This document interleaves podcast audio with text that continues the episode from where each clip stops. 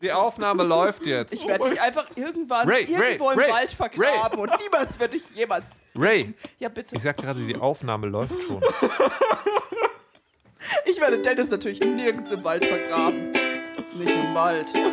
Und liebe Hörer, ich wollte ja eigentlich die Ukulele stimmen, aber dann hat mich Dennis Kogel, der Teil des Podcast Casually Castes, daran erinnert, dass ich die Ukulele so lange nicht stimmen wollte, bis äh, uns jemand von euch geneigten Hörern sagt, wie viel er dafür haben will, dass er uns ein Jingle baut.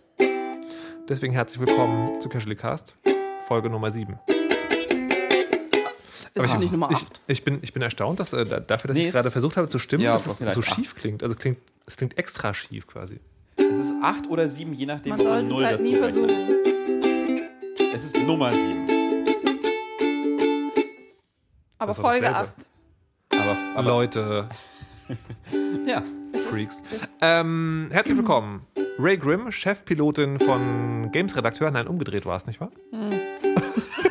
herzlich willkommen. Hallo. Iris Schäfer. Iris, ich habe auf unserer Webseite so eine kleine, ähm, weil unsere Webseite sieht echt schlimm aus, also sie sieht fast noch schlimmer aus, als unser Jingle sich anhört. Ähm, eine, Na, eine, eine, These. eine Mission, äh, ach, ein, eine, eine Unterseite, das Team ähm, angelegt. Und während man, also während mir über Ray und Dennis und mich sozusagen sofort irgendwie so drei Sätze eingefallen wären, die man hinschreiben könnte, die irgendwas mit Journalismus zu tun haben, wüsste ich gar nicht, wie stellt man dich eigentlich vor in drei Sätzen? Also was machst du so? Wer bist du so? Warum bist du so berühmt und gut? Und hast du Also- schönes Haar? Ja, also all, das waren es jetzt nicht schon drei Sätze. Nee, aber das ist ja, also das ist ja das, nee, das ist, das ist ja zu privat quasi. Also ich, ich meine ja so, so einen Visitenkartentext. Aber hat schönes Haar ist doch auch schön Ja. auf einer Visitenkarte. Also, Okay. also ich meine, das ist ja öffentlich, das sehen ja alle. Ja, aber ich habe die, genau, ich habe die Befürchtung, sagen, wenn ich sagen würde, das ist ihre Schäfer, die macht auch mit und hat schönes Haar, dass dann halt so eine Art Zurücksetzung empfunden würde. Weil das ist jetzt nicht eine Kompetenz. Ach, weißt du, das.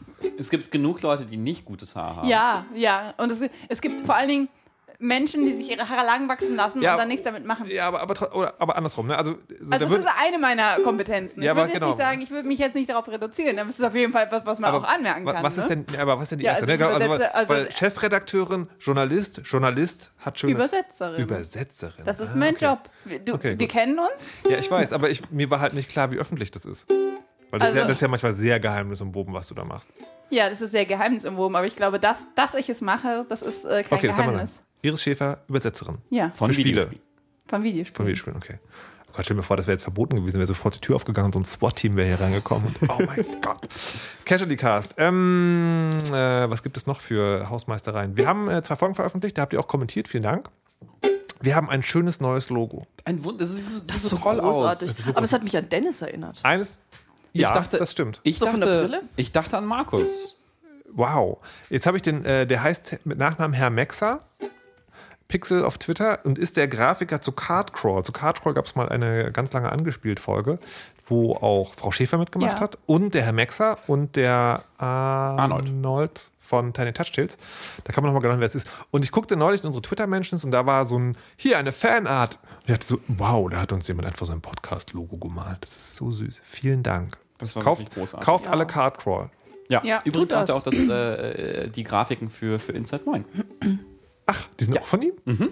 Das macht jetzt, wo ich es weiß, Sinn. Genau. So, ähm, Inside 9 Podcast kann man auch hören. kann man auch hören. Verlinken wir in den Shownotes. Ne, Dennis? Mhm. Ja, Ja, machen wir. Ähm, außerdem würden wir euch immer noch gerne wissen, was ihr von dem ganzen Podcast haltet, weil wir da immer noch so ein bisschen auf der Suche sind. Oder sind wir, sind wir das noch oder nicht mehr? Nein? das ist halt immer Hört man jemals auf zu suchen? Das hat Immortal Joe gesagt, ne? Fuck off!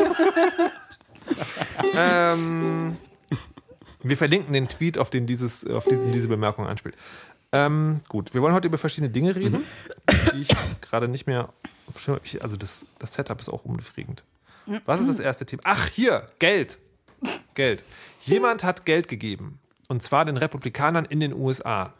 Und dieser jemand wirft uns quasi direkt auf unsere letzte Sendung zurück, weil in der letzten Sendung haben wir darüber gesprochen, dass, äh, dass manche Leute von Dingen, also dass manche Leute Dinge produzieren, die wir eigentlich cool finden, also Comics oder Computerspiele oder sowas, und aber die Dinge machen, wo man so denkt, ah, nee, also irgendwie du schlägst deine Familie, du bist Gamergater, ähm, das ist alles nicht so cool, deswegen können wir deine Sachen nicht mehr spielen.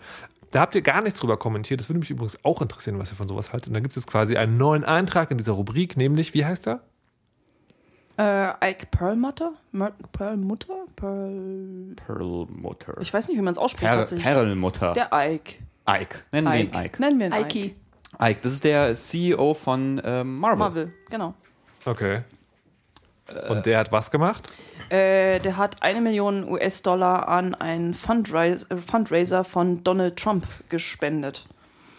Und äh, genau, da war dann so ein bisschen Aufruhr in der Comicwelt, die sich eben darüber unterhalten hat, ähm, was das jetzt eigentlich genau zu bedeuten hat und ob es quasi jetzt äh, gerade wenn man äh, Donald Trump und seine doch sehr aggressiv rassistische Art nicht wirklich unterstützen möchte, ähm, ob man das nicht indirekt tut, indem man Marvel Comics kauft. Und diese Diskussion wurde, soweit ich das mitbekommen habe, losgetreten bei der entweder Autorin oder Zeichnerin von äh, Miss Marvel, die selbst äh, quasi nicht genau weiß, auf welcher Seite der, dieser Debatte sie jetzt stehen soll. Was ich sehr spannend fand. Ja, das ist, das ist natürlich, also das ist irgendwie, wäre, glaube ich, eine Sache, wenn da, wenn irgendwie der CEO einfach nur irgendeine Donation für die Republikaner machen würde, wo man dann irgendwie denken würde, so, naja, okay, vielleicht äh, stimme ich da politisch wirklich überhaupt nicht überein, aber ja, der hat bestimmt irgendwie seine Gründe, aber es ist halt direkt an Donald Trumps Fundraiser und man kann natürlich sagen, okay, aber der hat halt Geld gesammelt für Veteranen und so.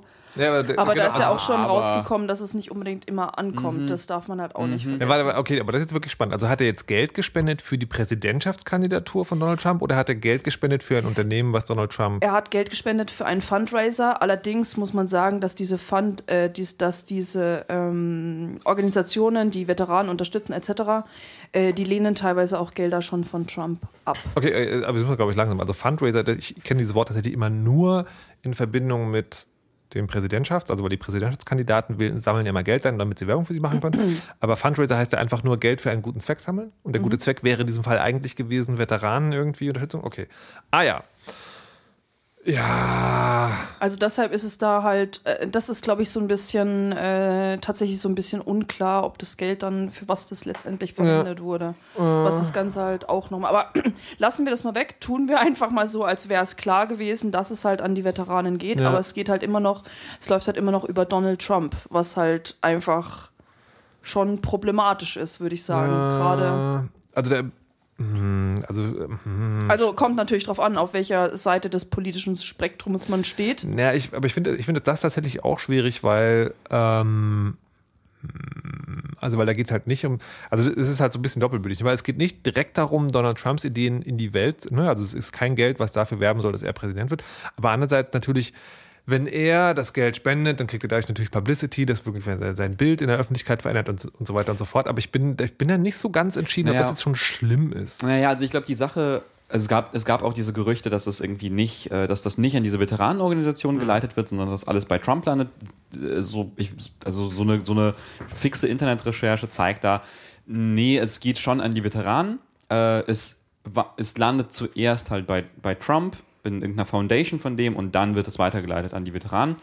Ähm, das Problem, was ich da sehe, ist halt, dass da halt ein CEO von einer äh, von einer Medien, von einer Mediencompany, einer großen, hinkommen, die irgendwie in, letzten, in der letzten Zeit so krass dafür stand, dass sie irgendwie äh, so respektvoll ist zu, zu, zu, zu äh, Frauen, Minderheiten, Muslimen und so weiter und so fort äh, und, und Comics rausbringt wie Miss Marvel, die irgendwie so progressiv und so, wow, oh Mann, da haben es Leute verstanden und sowas, was irgendwie von wegen äh, nicht arschig sein, so. Äh, und, dann, und dann unterstützt er quasi irgendwie jemanden, der genau das Gegenteil davon ist, nämlich halt so ein, so ein riesen Kotzbrocken wie Trump.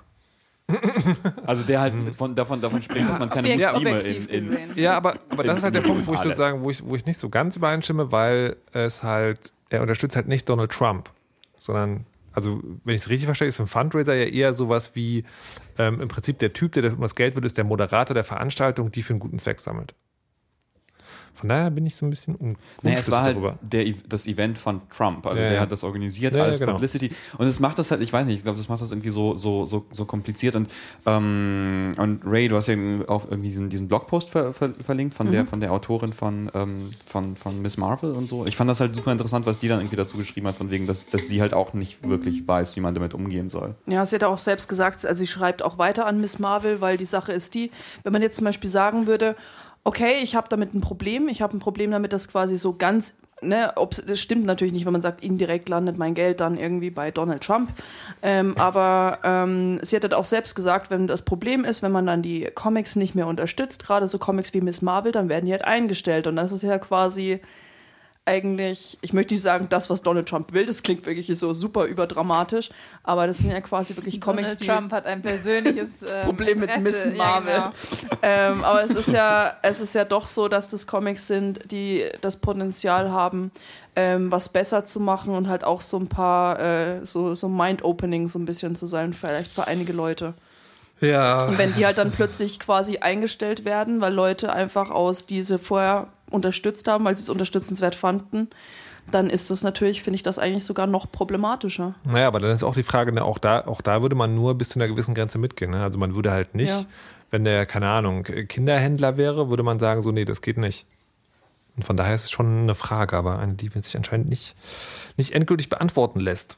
ist halt schwierig. Also ich finde halt für jedes, äh, für jedes Argument, das quasi dagegen sprechen würde, ähm, sowas zu tun, also Comics zu kaufen dann weiter, weil man sagt, man hat damit ein Problem, ähm, gibt es halt einfach auch Pro-Argumente, dass man sagt, okay, man sollte die eben weiter fördern. Aber ich glaube, das ist immer so, wenn du irgendwas hast, wo du weißt, dass die Gelder von dem CEO, von dem Geschäftsführer, von wem auch immer, ähm, dass der fragwürdige äh, Zwecke unterstützt. War das nicht mal, ich weiß nicht, ob das nur ein Gerücht war oder ob das tatsächlich der Fall war, dass vor ein paar Jahren hieß es ja auch, dass der Geschäftsführer von Müller Milch, glaube ich, ähm, die NPD unterstützt mit seinen Geldern. Und dann war halt auch quasi so Müller, äh, gut, das ist halt, in dem Fall ist es halt eine Milchprodukte, da ist es jetzt nicht so, dass die die Welt verbessern würden. Ähm, aber da ist halt auch immer so die Frage, Da hängen halt auch Arbeitsplätze unterstütze ich dran. das? Ja, ja, es ist halt so, da hängen Arbeitsplätze dran. Oder ähm, auch wenn man zum Beispiel in die Videospielwelt guckt, dann unterstütze ich mit meinem Kauf von Call of Duty, äh, unterstütze ich irgendwo die Waffenindustrie, weil äh, bestimmte Waffen in Spielen lizenziert werden müssen, um auftauchen zu dürfen, besonders, also quasi äh, naturgetreu und echt. Und das sind halt auch so Fragen, die man sich eigentlich nicht immer stellt, von denen viele gar nicht wissen, dass sie sich stellen können, sollen, wie auch immer. Und die man sich vielleicht auch gar nicht stellen möchte. Weil das sind halt für viele einfach Unterhaltungsprodukte. Und da, viele sehen da ja auch gar nicht, was da politisch dahinter stecken kann. Wir tatsächlich interessieren von den lieben Hörern, ob sie, äh, also natürlich auch, ob sie sich über, die, über so eine, sowas Gedanken machen oder wenn ja, welche. Aber genau den Punkt sagen, ob sie überhaupt diesem Thema schon begegnet sind, bevor sie es hier bei uns gehört haben. Sind wir ein exklusives Politik-Gaming-Magazin oder? Mich würde es wirklich interessieren, weil, ähm, weil ich glaube, dass tatsächlich, dass es in vielen Lebensbereichen so ist, dass man halt da oft nicht drauf stolpert auch einfach. Und dann halt die Frage, ob man das wirklich sich anziehen soll. Hm. Wir verlinken euch auf jeden Fall mal den, äh, den Blogartikel, dann Ja. könnt ihr euch das mal durchlesen. Und äh, da stehen eben auch die ganzen Fragen, die sich die Autorin oder Zeichnerin da gestellt hat. Und da sind auch noch ein paar Links drin, wie unter anderem eben dieses, ähm, dass einige größere Veteranengruppen auch einfach schon Gelder von Donald Trump abgelehnt haben. Weil er so eine schlimme Frisur hat. Ja, genau deshalb. Nur deshalb. Und damit stechen wir in See. Über oh. Nein? Wir sind schon in See. Nee, ich wollte nur kurz diese Müller-Sache sagen. Ich habe da so, also ich habe da, das klang krass, ich habe nur so ein bisschen da, da, dazu gelesen. Als, Ja. äh, also zumindest die Müller Group hat 2009 bestritten, dass sie das machen. Gut. Ja. Aber, aber ja, ist ja, das macht ja die Fragestellung nicht anders. Nein, wir stimmt. sind auf der See. Okay, wir Ja, sind auf der. See. Oh sh- shit, eine jetzt Krabbe werden ist wir in meinen wegen dir Haaren. shipwrecken. Oh, Ja. Nice. Was man hier im Hintergrund hört, ist die Trailer, der Trailermusik zu ähm, Don't Starve Shipwrecked. Richtig? Ja. Ja. Genau. Und ähm, da, ähm, also in dieser Stelle würde ich jetzt nochmal eine kleine Anfängererklärung. Äh, Don't Starve ist ein Survival Permadeath Exploring sehr, Game. sehr, sehr anfängerfreundlich. Nein, nein, Ähm, das, das war jetzt, ich wollte nur so sagen, die Rampe geben, damit du jetzt erklären kannst, was das für ein Spiel ist. Äh, ja, wir haben ja darüber in irgendeiner Folge schon gesprochen, über Don't Starve.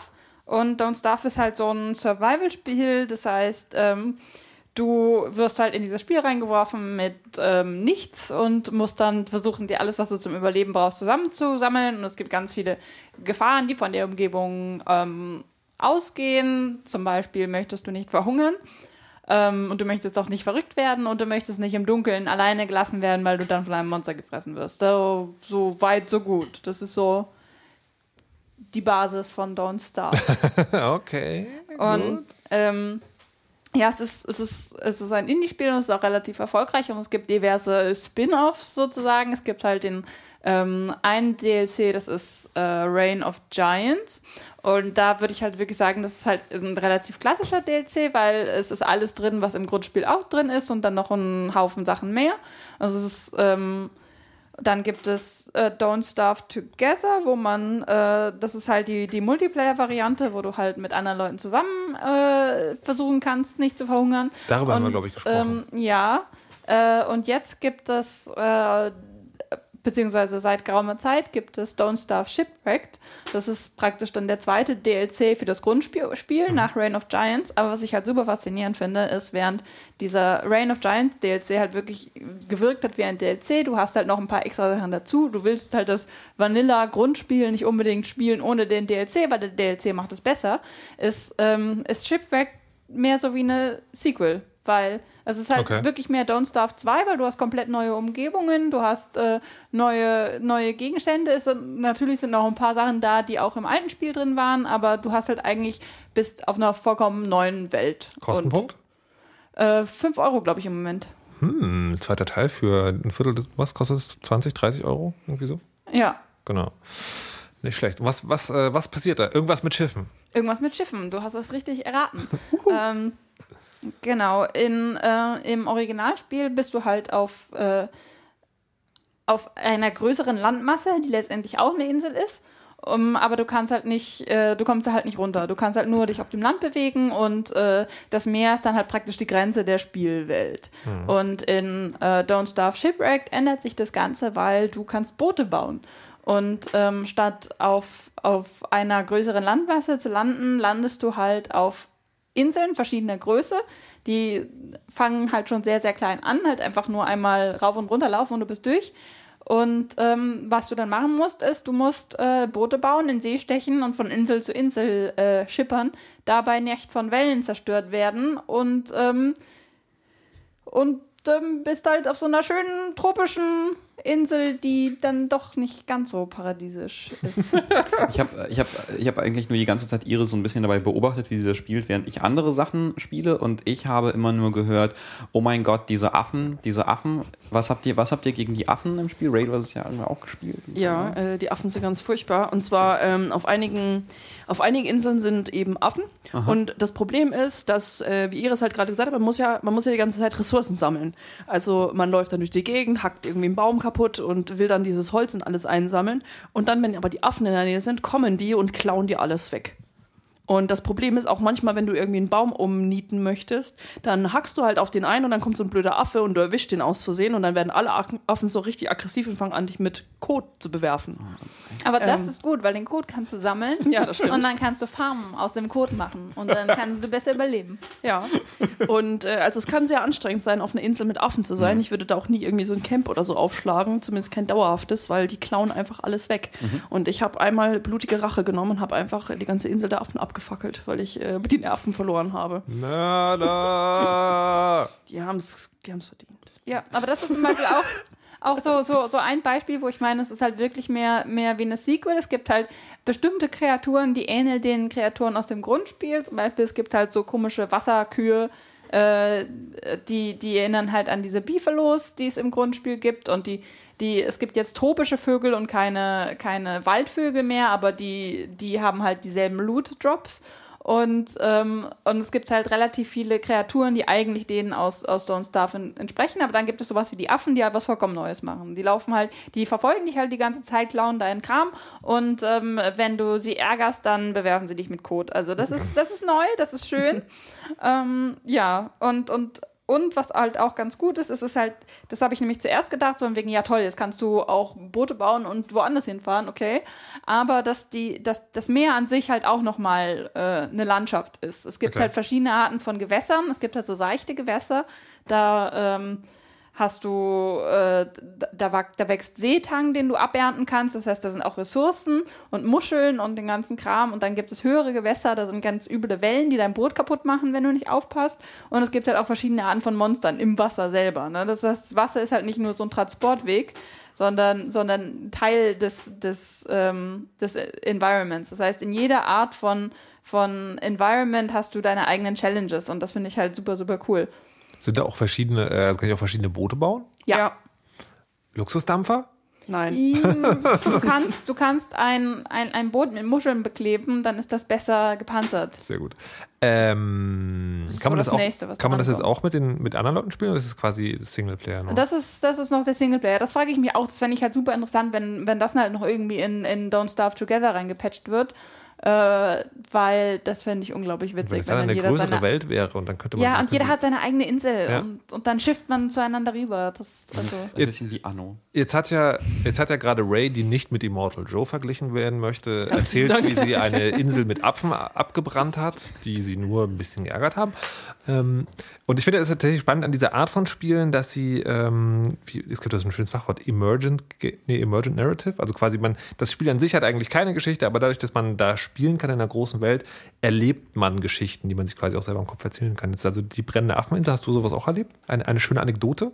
ich? Nee, also ich habe keine Affen abgefackelt. Ähm, Nein, nein, nein, nicht ob du Affen abgebrannt hast, sondern ob du auch so eine Anekdote, also quasi, manchmal ist es ja wirklich so, man hört Leuten zu, wie sie erzählen, was sie da machen. Und dann ist es nicht so eine Spielmechanik, sondern tatsächlich wie eine Geschichte, die sie erlebt haben. Ja, also ähm, ich habe es ich hab's jetzt noch nicht so lange. Ich habe es mir erst Mhm. mal ein paar Tagen geholt. Ich habe es jetzt sechsmal versucht. Also ich bin sechsmal äh, gestorben. Mhm. Und ähm, mein erster Versuch ist halt eigentlich relativ kläglich gescheitert, weil ich noch nicht so ganz verstanden habe, woran man merkt, wo halt Inseln in der Nähe sind. Und ich ähm, bin aber auf einer ganz winzigen Insel gestartet, als so ein schicker Mann im Anzug der halt super, super fancy ist. Und ähm, dann habe ich mir ein, ein, das billigste Floß gebaut, was man sich bauen kann, das auch relativ schnell kaputt geht, was ich zu dem Zeitpunkt auch noch nicht so ganz durchschaut habe. Und bin dann energisch in eine Richtung davon gerudert. Nur gab es da nichts. Also es gab da absolut nichts. Das heißt, ich bin dann irgendwie. Ähm, einen kompletten Game-Tag bin ich einfach diagonal ans Ende der Map gerudert und es gab nichts und es gab nur Wellen und es ging immer alles weiter kaputt und irgendwann habe ich gemerkt, oh, das war ein schrecklicher Fehler. Und ähm, damit war mein, mein erster Tag, also mein mein erster Versuch, dieses Spiel zu spielen, eigentlich sehr ähm, Und- kurz. Du warst ein Anzugträger? Ja. Da steht eine total interessante Allegorie auf Führungskräfte drin. Ich habe das billigste Boot genommen und bin weit raus in die Richtung des Nichts. Was ich, ganz, was ich ganz witzig finde, ist, äh, also äh, ich weiß, dass Iris, du, du hast irgendwie super, super viel Don't Starve an sich gespielt und, und du, du hast es ja auch zu einem, also zu einem, äh, also auf ein Level gespielt, wo du einfach nicht mehr starvst, also du Ja. verhungerst da nicht mehr, sondern es kann eigentlich so Es passiert auch sonst nichts mehr. Genau, du, du kannst einfach, du hast diese Welt gemeistert und kannst einfach überleben. Und bei Down, aber bei, bei, bei Shipwrecked nicht. Ja, du wirst halt praktisch nochmal auf Null zurückgesetzt. Das meine ich. halt. Das hat genau dieses Gefühl, dass du halt, äh, dass, dass du halt eher eine Sequel spielst, dass du halt immer von vorne lernen musst, wie du da jetzt eigentlich überlebst. Aber glaubst du, dass der Spaß dann sozusagen nur für Leute ist, die das andere schon durchgespielt haben? Nö. Okay. Ich habe das andere zum Beispiel noch nicht durchgespielt, weil ich bin ja wirklich ausgesprochen schlecht in diesem Spiel. Ähm, aber es macht mir wirklich sehr, sehr viel Spaß. Also ich habe vorhin schon erzählt, ich habe äh, ich hab quasi an Silvester geweigert, Menschen, äh, mich mit Menschen zu treffen, Menschen zu sehen, weil ich einfach keinerlei Ambitionen hatte, weil Silvester ist immer scheiße. Und da habe ich beschlossen, ich bestelle mir so richtig viel Sushi und habe dann einfach da gesessen, eine Decke gewickelt, habe Sushi gegessen und habe dabei Shipwrecked In gespielt. Don't Starve kannst du auch Sushi machen. Hast du dann Sushi gekocht? Oh mein Gott, nein, das wusste ich gar nicht, dass Oh es mein geht. Gott, du hättest Sushi kochen können im Spiel und dabei Sushi essen können. Oh mein Gott, wäre das, so war so gewesen. viel Du verschwendet. kannst California Rolls machen. oh mein Gott. Sushi World, your Sushi. Ja. Also äh, als Hausaufgabe an die geneigten Hörer, bitte das als äh, Foto darstellen, dann schicken. Übrigens, was ich ganz cool finde, ist, dass ähm, also die, die Macher von, von, von Don't Starve sind ja Clay Entertainment und die Macher von Shipwrecked sind Capybara Games. Das ist ein anderes Studio. Das ist quasi so, die haben es so. quasi ausgegliedert und, und Okay. quasi einem befreundeten Studio gesagt, ey, äh, macht doch was, ihr habt da doch Ja. auch bestimmt Bock drauf. Und die haben sich mit Shipwreck quasi auch so ein bisschen, üb- also ist dann so ein bisschen ausgeartet, weil eigentlich da, dachten die, es kommt halt sowas Kleines, sowas Ja, ja, wie ja. Reign of Giants, aber dann kam, war es dann dieses Riesending.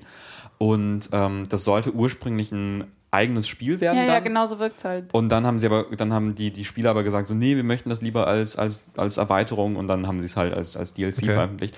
Und das, was ich total cool finde, Capybara Games sind halt auch, also ein großartiges Team, die haben tolle Sachen gemacht. Äh, zum Beispiel ähm, Sword, and, Sword and Sorcery. Sorcery. Ähm, dieses iOS-Spiel mit diesem, mit diesem coolen Pixel-Style, mit so Kriegerin, die da so rumläuft und äh, arbeiten gerade an Below. Das ist auch so ein super cooles Abenteuerspiel, wo man so von oben drauf guckt und das ist so ein kleines Männchen läuft durch so ein Das ist für Xbox One exklusiv, oder? Ja, genau. Also wahrscheinlich kommt es auf den PC wie alles.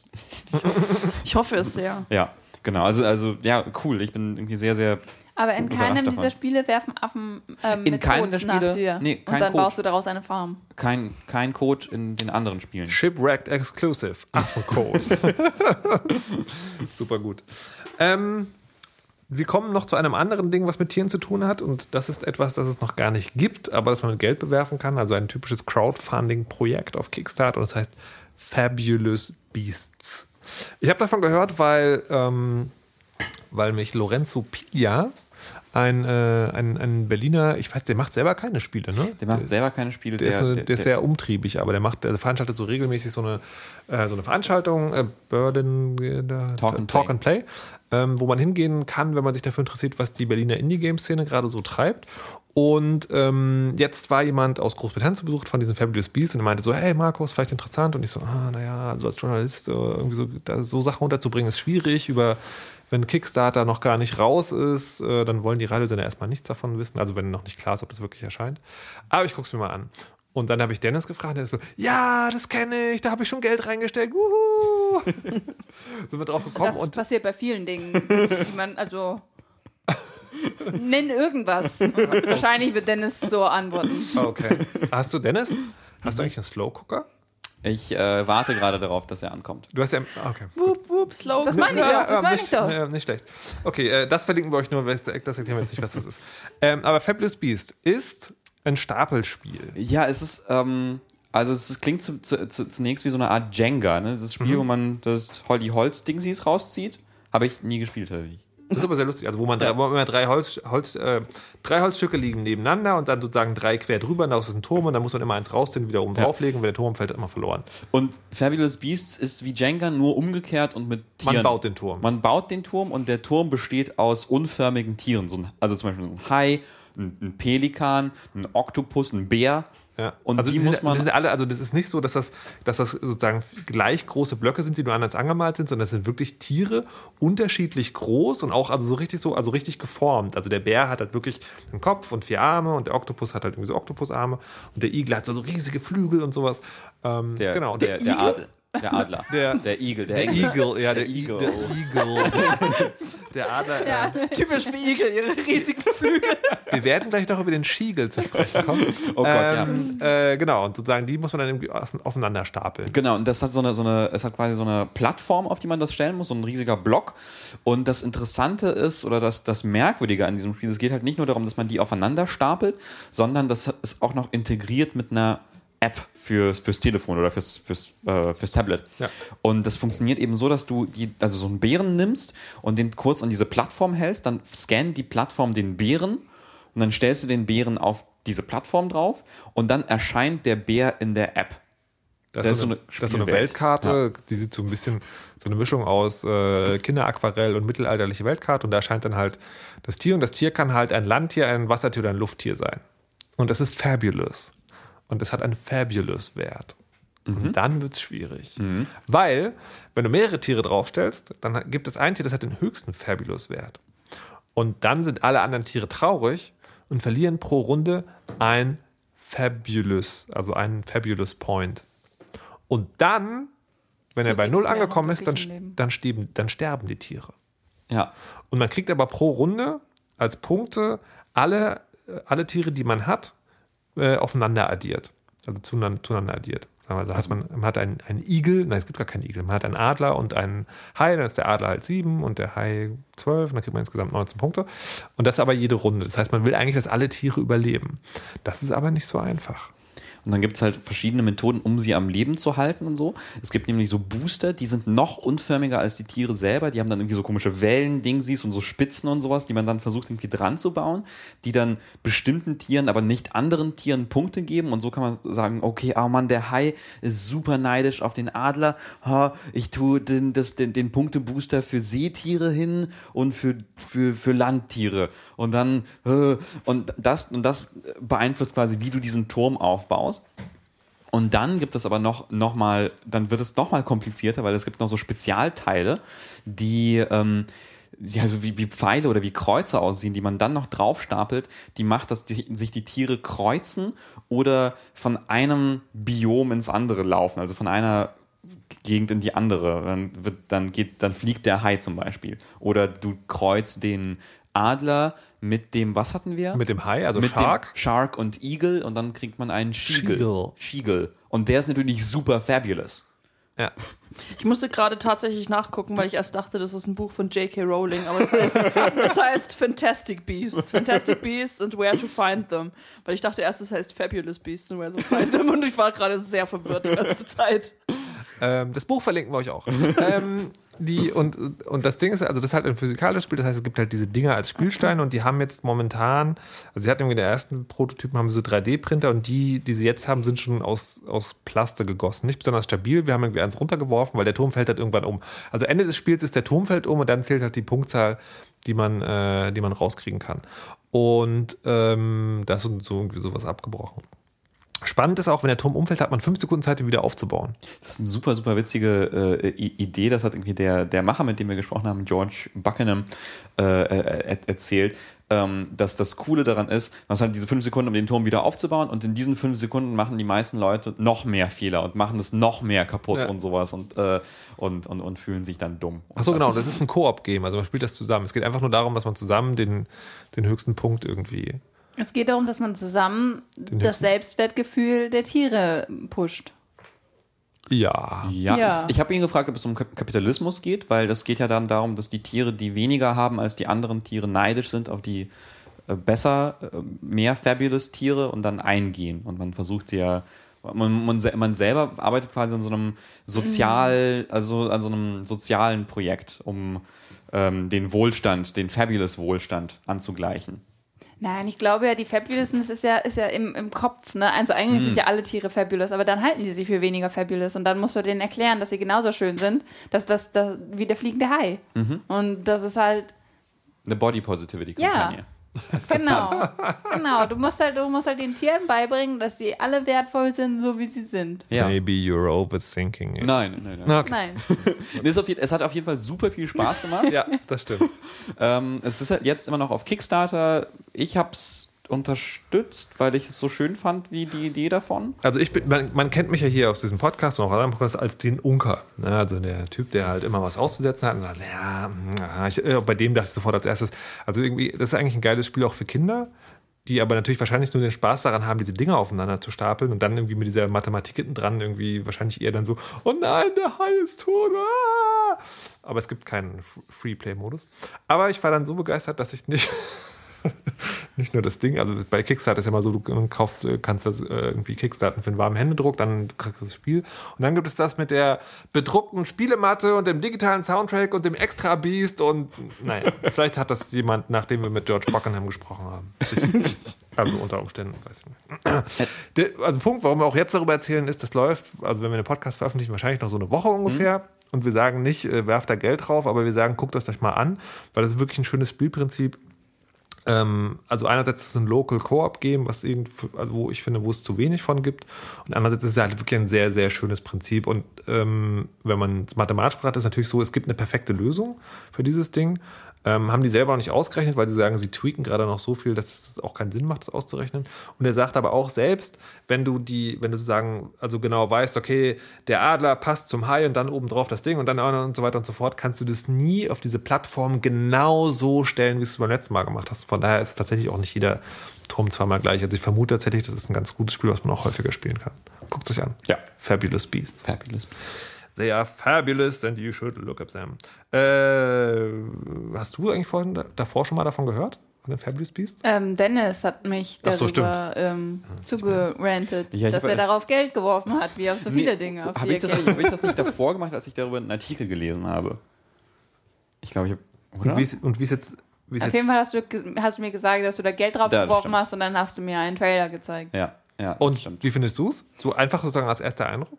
Weil ich finde, Ja, also ich, Trailer immer schwierig. ich, ja, ich fand vom Trailer her tatsächlich war das so, hm, okay, gut, das ist halt so, du baust einen Turm und irgendwas passiert mit der App, aber was genau Ja. da passiert, wird nicht so ganz klar. Und erst nachdem Dennis dann halt auch wirklich irgendwie zurückgekommen ist, mit äh, hell auf begeistert, um mir dann davon zu erzählen, wie das war, habe ich verstanden, wie das eigentlich mit der App funktioniert. Ich fand, das war auch in dem Trailer-Video nicht so gut dargestellt. Aber findest du jetzt gut, dass Dennis da Geld drauf geworfen hat oder eher nicht? ich weiß, ich denke, das, wird- das wird man sehen müssen. Naja, okay, aber das ist ja, also man wird das sehen müssen. Das ist ja also so, also bis dahin kann man schon mal gucken. Es ist nicht, du denkst von vornherein so, ach. Ach, weißt du, das habe ich längst auch. Okay. Ray, wie ist bei dir? Wie findest du es jetzt? Hast du, hörst du jetzt zum ersten Mal gerade davon? Ähm, ich glaube, ich habe es irgendwo schon mal äh, gelesen und äh, habe es dann aber gleich wieder zugemacht, weil ich gedacht habe, ich habe diesen Monat schon so viele Sachen auf Kickstarter unterstützt. Ähm, wie zum Beispiel das Buch Off-World von Oh, Lee ja, ja. Alexander. Oh ja, das wollte ich auch, das wollte ich auch, das wollte ich auch. Ja, genau. Ach, das Porto ist so bestialisch teuer. Das Buch geht sogar, aber das Porto ist so Jetzt musst teuer. du ganz kurz sagen, worum das Buch handelt. Ähm, ich weiß nicht, ob ihr die Seite kennt, und zwar Offworld. Das war so ein, so ein Videospiel-Spin-Off quasi von Boing Boing, ähm, der Webseite. Und äh, Lee Alexander und, und Laura Hudson waren es, glaube ich. Die haben das jetzt quasi ein Jahr geführt und haben quasi so eine Videospiel-Webseite der etwas anderen Art gemacht. Also da waren auch hauptsächlich oder fast entweder nur oder fast nur Frauen, die dafür geschrieben haben und auch wirklich über so, so Randthemen, die man, also jetzt nicht äh, der nächste DLC zu Call of Duty oder sowas, sondern wirklich über Themen, die man sonst eher seltener sieht und die hatten auch ganz, ganz großartige, tolle, große Think Pieces. Und äh, dieses Projekt Offworld, ich weiß nicht, ob es von Anfang an nur auf ein Jahr beschränkt war. Auf jeden Fall ähm, geht es jetzt wahrscheinlich in andere Hände. Lee Alexander hat auch gemeint, sie, sie geht jetzt quasi, sie verabschiedet sich vom Videospieljournalismus. Und äh, zum Abschluss dieses Jahres wird quasi alles in ein Buch gepackt. Diese ganzen großen, äh, großen Artikel, die sie da drin hatten. Und es wird auch illustriert und äh, genau. Und dieses Buch ist jetzt gerade auf Kickstarter. Okay. Und von Oh. dem, Ja. das, das kann man sich auch unterstützen. Aber zurück zu Fabulous Beasts. Ja, also ich hab's, äh, ich hab's gesehen, aber ich habe gedacht, oh, es sieht bunt aus, es sieht aus, als könntest du es unterstützen wollen, mach mal zu, das Fenster. Es ist auch nicht ganz billig. Das muss man Okay. sagen. ja, also das war, das war so ein, war so ein Selbstschutz. Und Also ich äh, glaube, es kostet 80 Euro, wenn Ja. man nur das Spiel, also Ja. sagen das Grundspiel. Ich habe gehört, ich habe aber auch gehört, dass das, wenn es dann rauskommt als kommerzielles Produkt, sollte das dann rauskommen, dann auch noch ein bisschen teurer wird. Das, also wird eher dann so, aber, also das halte ich tatsächlich für schwierig. Also, weil Ja. ich glaube, so, so Boardgamey, irgendwie so 60 Euro, das Mhm. geht halt, aber dann. also wenn es irgendwie an 100 Dollar Ja. oder sowas rankommt, dann wird es halt wirklich schwierig. Ja, dann halt- na gut. Wie Wir viel werden- war, war Descent? Descent hat 80? 80 Euro, das Euro. stimmt. Ja, stimmt. Das Ja. ist so ungefähr die. Ja, das sind halt wenn man so nicht gerade Twilight Imperium kauft. Ja, es sind halt so super Premium, super Ja. Brettspiele, ich, die so also ich, ich glaube tatsächlich, das ist ein Produkt, was davon profitieren würde, dass es weniger kostet, weil es dann eher Leute kaufen würden, weil sie denken, hey, super Spielzeug, Ja, das ja, kann ja. auch für die Kids. Ja. Wir werden auf jeden Fall davon berichten. Also ich rechne nicht damit, dass die pünktlich fertig werden, weil das wäre, ist, glaube ich, noch keinem Kickstarter-Projekt passiert. ähm, aber wir werden dann irgendwie Ende des Jahres vielleicht mal darüber reden. A civics lesson from a slaver. Hey neighbor, your debts are paid cause you don't pay for labor.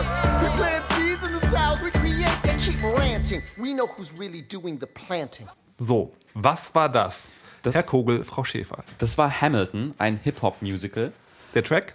Äh, der Track Cabinet Battle Number One. Es geht darum, wie äh, Alexander Hamilton sich mit Thomas Jefferson battelt. Alexander Hamilton, Thomas Jefferson, die, äh, also zwei Gründerväter der USA.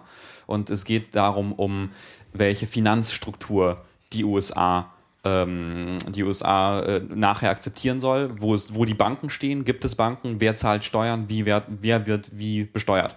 Das klingt nicht so spannend. Das Tat. Ähm, es ist ein großartiges Musical. Ähm, Hamilton ähm, ist, also darum gibt es gerade einen gewaltigen Hype in den USA.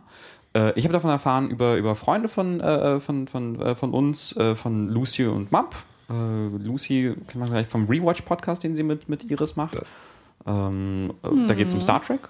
Map, Spieleentwickler, da, da haben wir zum Beispiel auch, auch besprochen, One-Button-Travel, Ja. auch Sachen. Auch Und Fanboys? Fanboys Podcast, genau. Äh, genau, und äh, Hamilton äh, en- entsteht quasi so, der Macher davon heißt Lin Manuel Miranda, Miranda ähm, ist so ein Musical-Autor, Komponist und der hat irgendwann im Urlaub eine Biografie gelesen von Alexander Hamilton. Alexander Hamilton, einer der Gründerväter der, US der USA, der Typ, der auf dem 10-Dollar-Schein drauf ist. Äh, und er hat diese Biografie gelesen und meinte so, fuck, das ist halt voll die krasse Hip-Hop-Story. Das ist halt so eine, so eine, so eine, so eine Eminem 8 Mile Story, die da irgendwie erzählt wird. So, eine- so eine, weißt du, so eine von, von null auf, auf Staatsgründer und krasser Typ und super reich und super bekannt und sowas. So eine Fame-Story. Weil ähm, Alexander Hamilton nämlich geboren wurde als irgendwie Sohn von einem Schotten und einer, einer Prostituierten in der Karibik, also irgendwie im Nirgendwo so.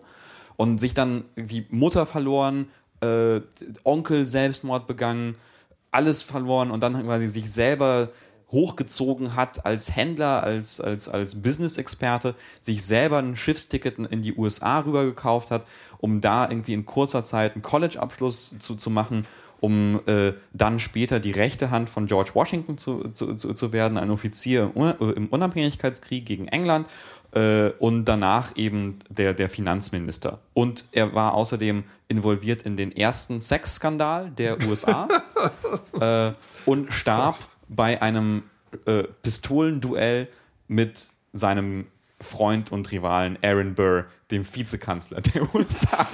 Was so eine ziemlich krasse Und es, Story es gibt ist. natürlich eine Love Story, die Natürlich. davon handelt, dass es irgendwie ein, ein Schwesternpaar gibt und eigentlich ist die eine Schwester in ihn verliebt, aber er heiratet dann die andere und dann wird alles super dramatisch. ja, ja. Gibt es nicht drei Schwestern? Es gibt drei Schwestern. Oh mein dann Gott. auch ich habe Peggy. ich hab tatsächlich, Peggy. ich hab das ist so tatsächlich, ein In- In-Joke, die ist halt irgendwie nie. ich hab tatsächlich zu sagen, du das, äh, also nachdem Ja. Dennis mir davon total begeistert erzählt hat, habe ich mir das auf Spotify, da kann man das hören. Das sind zwei Alben quasi, den habe ich mir so durchgehört. Das war einer der Tracks, wo die, ähm, wo die Anthony, Angelica, Eliza Angelica, and Peggy. Angelica hält die Brautrede auf der Hochzeit von Alexander Hamilton und Eliza. Ja. Und dann wird halt diese ganze Geschichte erzählt und so. Und das ist halt schon ziemlich, äh, ziemlich cool. Und was ich. And was, Peggy. was And ich, was ich davon wirklich, also Dennis hat mir das erzählt und meinte so, ja, das ist so Hip-Hop. Und ich dachte so, krass, also vielleicht so, vielleicht so wirklich, also Hip-Hop so, also das wirklich, ähm, das gar kein Musical ist, sondern eigentlich sozusagen wirklich, ähm, also in einer modernen, gut anzuhörenden Hip-Hop-Form ist und ähm, das hat, funktioniert am Anfang tatsächlich auch ziemlich gut. Ich möchte noch ein Beispiel zu Gehör bringen. This kid is insane, man. Took up a collection just to send him to the mainland. Get your education, don't forget from whence you came. And the world's gonna know your name. What's your name, man? Alexander Hamilton. If it pops, we are what we wear, we wear what we are. But see, I look inside the mirror and think Phil Knight tricked us all. Will I stand for change or stay in my box? These Nikes help me define me, but I'm trying to take mine. Und das war das erste Ding, was wir gerade gehört haben. Der erste Teil war Alexander Hamilton. Das ist der erste Track auf dem Album zumindest. Ähm, und der hat mich tatsächlich erinnert an Macklemore und Ryan Lucy's Wings ist der Track, den wir hier gehört haben. Und da hatte ich so für einen kurzen Moment so dieses, ja, das ist so richtig geiler Hip-Hop, wie ich ihn auch mag. Ich mag jetzt nicht viel, aber, bisschen. ähm, aber es ist schon so, dass der, dass es im weiteren Verlauf schon musically ist, oder? Ja, voll. Also es gibt halt, es gibt halt so Sachen, die, also man, man merkt schon, ja, es ist halt immer noch ein Musical. Es ist jetzt nicht irgendwie so Macklemore oder irgendwie Killer Mike oder sowas oder, oder, äh, oder halt, ich weiß nicht, halt irgendwie äh, sowas, was man mit, mit dauernd mit unbedingt mit modernem Hip-Hop so in Ja. Verbindung setzt. Es hat halt schon so, so auch so krasse Musical-Anleihen. Und es gibt halt auch Charaktere, die singen und äh, also die so, so, so ein paar so Harmonien und sowas sind halt echt so musicalig. Mhm. Aber ähm, ich finde, das tut dem keinen Abbruch. So, also ich, ich wobei, also ich habe schon, schon mit ein paar Leuten gesprochen, die irgendwie mehr so in Hip-Hop drinstecken und Ja. die meinten so, "Hm, nee, das finde ich komisch. Nee, warum Ja. singt er jetzt plötzlich? Nee, mm, mm, nee, mm. Äh, Das, das, das ist tatsächlich auch, was mir passiert ist, nämlich, äh, dass ich gehört habe und sozusagen, und es gibt diese ganzen Formen. Also ne, es gibt halt irgendwie hier klingt wie Macklemore, dann, was, worüber hatten wir vorhin noch geredet? Der Battle Rap. Genau, der Battle Rap, ähm, der da auch irgendwie äh, immer auftaucht. Und dann ist es, also du hast, hast so einen Track, der sozusagen so ein Format aufgreift. Und dann kommen aber die elegischen Streicher, Blasmusik, Keyboard, Komposition und der Chor und Bam, Musical. Ja. Ja, mich, mich erinnert es halt nicht so sehr an klassischen Hip-Hop als eher an Nerdcore, weil es ist halt, im, im Prinzip ist das halt so ein, ein Nerdcore-Album. Mhm. Du, du singst über irgendetwas Nerdiges und dann rappst du ein bisschen, weil du nicht richtig singen kannst und dann, ähm, wobei die das natürlich alle können, aber daran äh, erinnert es mich so ein bisschen und dann schmeißt du halt alles rein, was du so hast und ja, Da, also das ist, glaube ich, tatsächlich so sagen, also ich rede jetzt hier ein bisschen wie der Blinde von der Farbe, aber ich glaube, das ist das handwerkliche Meisterhaft an diesem Ding, dass halt also ne, was war es irgendwie die Gründung der USA und des Bankensystems und diese ganze Geschichte, die er erzählt, wird halt wirklich, wie ich finde, auch gut, äh, gut in, in, in Hip-Hop-Texte irgendwie übertragen worden. Schon Total, total. Ähm, und wie gesagt, also es hat halt, ähm, um mal so, die, so diese, diese, diesen Hype zu erklären, das ist halt wirklich, wirklich krass. Also es hat angefangen ähm, als Off-Broadway-Show. Ne? In den USA gibt es ja die Broadway-Shows, die großen Sachen, so, so Lion King und sowas. Und Off-Broadway, das ist halt so das ganze andere Theater. Und da hat es halt angefangen, hat irgendwie ein, ein paar Shows gespielt und wurde direkt dann irgendwie auf den Broadway gehievt, weil es so geil war. Ähm, und es ist komplett Stell mir ausverkauft. das als so eine, so eine offizielle Begründung vor. Ja, war so geil. Es, es war so Genau. geil. Nee, Ich stelle mir das auch als, als, als Location vor. Ja. Es gibt halt den Broadway, Mhm. da gibt es eine andere Straße, die ist so ein bisschen verfallen, da regnet es eigentlich auch immer. und da steht halt so ein kleines, so ein kleines verkommenes Theater und da findet halt irgendwie Hamilton statt. Und dann kommt so ein großer Laster mit so einem riesen Kran und dann tritt so jemand raus mit so einem kleinen Brett, ihr seid geil. Deswegen zieht ihr jetzt um und dann wird das so auf den Laster geladen. Komplett, die machen Ja. einfach weiter währenddessen. Ja, genau das, aber jetzt bitte weiter. Genau, äh, halt äh, sofort irgendwie auf dem Broadway gelandet. Ähm, und es ist im Moment komplett ausverkauft. Also man kann sich jetzt eintragen für so eine Lotterie für Tickets im November bis Januar 2017. Da kann man so Slots sich an, so nicht, nicht, den, nicht unbedingt den Wunschslot, so, aber vielleicht kann man da was machen. Und Stars gehen halt dauernd da rein. Ähm, die Obamas waren zweimal da drin. Ähm, der, äh, ich habe gehört, Eminem war jetzt auch noch mal drin, hat irgendwie darüber, darüber gesprochen. Äh, die ganzen Late-Night-Talk-Hosts waren drin und J.J. Abrams, Star Wars-Regisseur, der war auch drin. Der hat es auch total äh, abgefeiert und hat dann ähm, hier den, den äh, Komponisten Lin-Manuel Miranda äh, angeheuert, um die Cantina-Musik in Star Wars 7 zu machen. krass. Und das ist, also das wird mittlerweile anscheinend zu einem Popkulturphänomen. Ich gucke gerade Limitless, eine Fernsehserie, über die ich später gerne noch mal reden würde. Äh, Deswegen jetzt nur so viel. Der, der, der Protagonist ist so ein Taugenicht, der zum FBI kommt. Und als er das seiner Familie erklärt, sagt er so, ja, ich bin jetzt beim FBI und es ist alles cool. Und falls ihr irgendwas braucht, sagt Bescheid irgendwie. Keine Ahnung, wenn ihr mal hier in New York seid, ich lade euch ein, fancy Restaurant. Und seine Schwester gleich so, auch Hamilton-Karten? Nee, Hamilton-Karten geht leider nicht. Großartig. Ja, genau. Genau. Ähm, weil, weil irgendwie, der, der war auch irgendwie bei so einer Late-Night-Show, ähm, äh, mit, ich glaube, bei, bei Colbert. Äh, und der dann irgendwie auch zu ihm meinte so, okay, aber äh, kannst du uns, kannst du uns 400 Karten besorgen? Und äh, Miranda so, ah, nee, oh Gott, das tut mir so leid, wir tun unser Bestes und sowas. Und das, das Album, das es auf Spotify zu hören gibt, das ist diesen Cast-Recording, der wurde auch jetzt so in Hins- Hinsicht auf Hip-Hop-Credibility, der wurde produziert von The Roots, so, eine, ein, so einer der großen Hip-Hop-Bands. Ähm, Damals. TM. ja, damals TM. Die machen jetzt, die sind jetzt irgendwie unter anderem die Showbegleitung für Steven, Co nee, oder für irgendeinen der Late Night Hosts. für Jimmy Jimmy? Jimmy Fallon. Jimmy Fallon. Ja, Ja. genau. Also quasi das, also es hat halt auch innerhalb dieser ganzen Hip-Hop-Szene auch so eine, so eine gewisse Credibility. Also, dass es irgendwie so musicalig klingt, ist jetzt wohl nicht so der Dealbreaker für viele, ähm, die da drin stecken. Und halt die Leute, die da mitmachen, also sind größtenteils schwarz und viele, viele äh, äh, schwarze äh, Schauspieler, Sänger. Ähm, das Love Interest von Alexander Hamilton ist eine asiatisch-US, Asiat, äh, US-Asiatin, äh, irgendwie chinesisch, amerikanisch so und sowas. Also es ist halt irgendwie viele Leute, die normalerweise nicht so bei Broadway-Shows mit dabei sind, weil das halt eher, auch schon eher Haben weiß die, haben ist. die, die haben den Cast auch nicht gewechselt, als sie umgezogen Nee. sind. Das ist auch sehr geil. Ja, ja, ja. Cooles Ding, da gehen wir hin, ne? Ich würde so. Wir verlosen würd unsere Hörer zwei Freie. Nein. Ich würde, ich, oh Gott, ich würde das so gerne sehen. Das ist halt so großartig. Ähm, ja. Ja. Ich bin grundsätzlich ein sehr großer Fan davon, wenn Leute über Geschichte oder Finanzen oder irgendwie sowas, sowas Das ist singen. halt- ich finde das großartig. Ich mag ja auch zum Beispiel die, die Horrible Histories und, und sowas. Halt immer, wenn, wenn, wenn Leute äh, historisch ak akkurat ähm, über Dinge singen, finde ich das sehr großartig. ja. Das ist auf jeden Fall super gut. Hört euch das mal an. Ja. Sagt, sagt dann, was ihr davon haltet. Ray nickt die ganze Zeit bedächtig mit dem Kopf. Entweder denkt sie, ihr seid alle total verrückt. Und Nein, oder nein, sie denkt so, wow, nicht. interessant. Hm, Ja, ich, ich kann auch mal positiv sein. Ich möchte das jetzt mal kurz anmerken, weil es was klingt würde halt, Immortal Joe dazu sagen? du landest im selben Grab wie Dennis, nur dass du es weißt. Gut. Ähm. Ähm, kommen wir zu einem anderen größenwahnsinnigen Typen. But if you look at the numbers, almost every indie developer is making a crappy, unimaginative iOS game. Also kurze Übersetzung, wenn man sich das anguckt, den Markt, dann machen eigentlich alle Entwickler doofe, un, äh, un, un, un äh, wie heißt denn das? Inspiriert? Uninspirierte äh, äh, iOS-Games. Wer das gesagt hat, ist Jonathan Blow. Und Jonathan Blow ist so ein Gott. Ist es eigentlich der Einstein der Spielebranche, der Indie-Spielebranche? Kann man das so sagen? Er hat nicht so gute Haare. Er hat nicht so gute Haare, aber Und jetzt ist von der vielleicht auch Bedeutung nicht ganz so gut in Physik. Vielleicht. wissen wir nicht.